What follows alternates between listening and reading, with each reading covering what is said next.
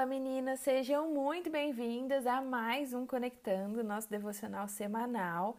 E hoje eu, Gabi Tolentino, que tô aqui conversando um pouquinho com vocês. E nosso devocional de hoje é uma pergunta mesmo: qual história você quer contar? A gente vai, vai basear esse devocional na história de José, que está lá em Gênesis, do capítulo 37 até o capítulo 45 a gente não vai ler especificamente, até porque são muitos versículos, né? Mas se vocês puderem depois dar uma lida na história de José, até para vocês entenderem um pouco mais do que a gente está conversando, você que não conhece a história de José, ou você que quer reler. Mas é, a gente aprende muitas coisas com a história de José. E nessas últimas duas semanas, o Espírito Santo tem falado muito comigo sobre algumas coisas que aconteceram com José e que nos, nos ensinam tanto, né? E que fazem a gente refletir um pouco nessa pergunta que eu coloquei como tema, né? Qual história nós queremos contar? Que histórias que a gente está contando? A gente conhece a história de José porque ele é vendido como escravo por seus irmãos, ele é jogado na prisão injustamente, ele é esquecido por pessoas que o ajudaram. E depois de, de passar por muitas coisas difíceis, assim, ele é colocado no mais alto lugar ali no Egito. Ele é um dos. dos ele só não é, é rei, porque não tem como, mas ele é um dos chefes ali do palácio e ele se torna alguém de muita confiança para uh, o rei naquela época. Nem me lembro se é chamado de rei mesmo, mas Faraó, desculpa. E ele é colocado no mais alto escalão ali de Faraó, ele é alguém de muita confiança. E mas a gente conhece ele por estar tá nesse lugar tão alto, mas a gente também conhece ele por tudo que ele passou nesse tempo. A gente vê que a história de José foram mais de 40 anos vivendo em situações muito desafiadoras, em situações muito difíceis, para depois de tanto tempo ele ter uma oportunidade até de dar o troco em algumas pessoas que fizeram coisas ruins para ele, em pessoas que o esqueceram. Ele teve a possibilidade de revidar, basicamente, tudo que tinham feito a ele, mas ele não o faz. Na verdade, com relação aos seus irmãos, ele se vê na oportunidade de dar alimento para a família dele, para os irmãos, para o pai. Ele perdoa as pessoas que o esqueceram, então o copeiro no meio da história aí, por isso que eu quero bastante que vocês leiam depois, quem ainda não conhece essa história. Mas ele, José, ele escolhe viver uma nova história. A história que de, José decide contar, ela não é a história com raiva dos irmãos. Na verdade, ele decide contar a história que é não, ter, não tendo raiva dos irmãos. Ele os perdoa, ele perdoa os irmãos, ele perdoa por tudo que aconteceu. Ele não fica com raiva do copeiro que o esqueceu. Na verdade, ele perdoa também o copeiro que o esqueceu. Ele não tem raiva da mulher de Potifar por tudo que ela tentou fazer contra ele, por ter jogado ele na prisão, por toda a história mal contada, toda a injustiça que ela causou a ele. Na verdade, ele simplesmente continua a vida dele independente do que ela o fez, sabe?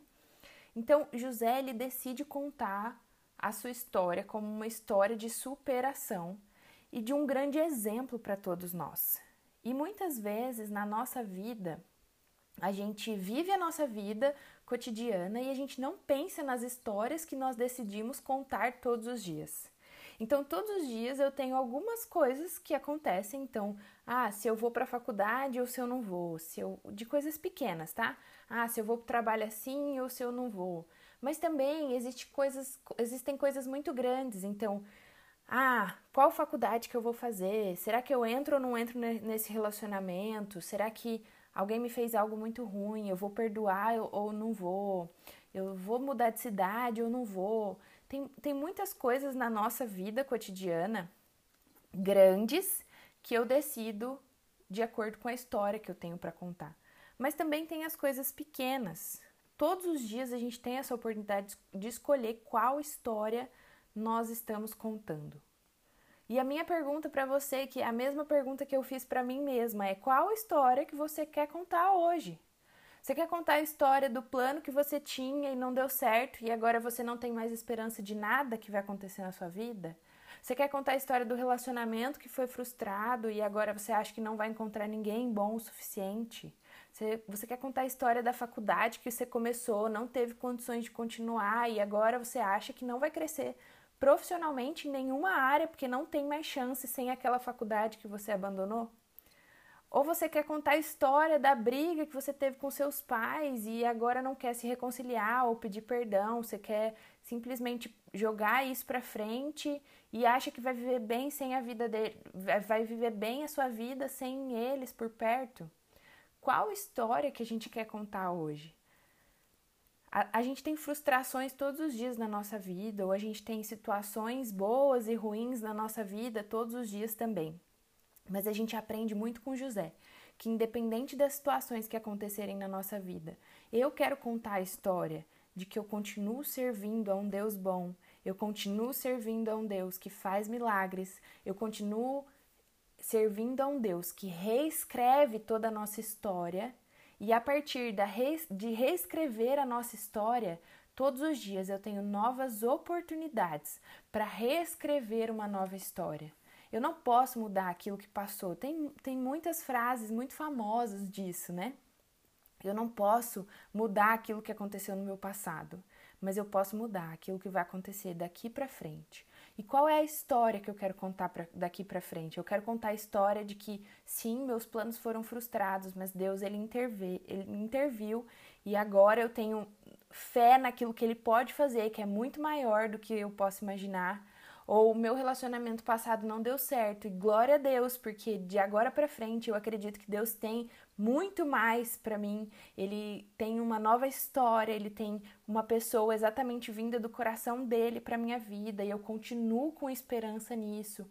Ou eu tenho, eu, eu escolho acreditar na, na minha vida profissional que vai crescer ainda mais, que eu vou superar ainda mais, que eu vou dar o meu melhor ou que eu vou reescrever a história dos, do meu relacionamento com pessoas que eu tive conflitos, sabe?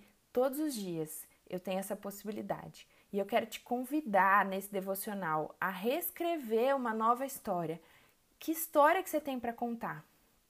Escolha contar a sua melhor história hoje e todos os dias da sua vida, para que você olhe para trás e fale: como José, assim, eu fico imaginando ele olhando para trás e falando: Deus, naquele momento que ele tá ali no final da história com todos os irmãos dele e tendo mantimento para dar para toda a família, com certeza ali na pele dele, a gente olharia para trás e falaria: Deus, valeu a pena.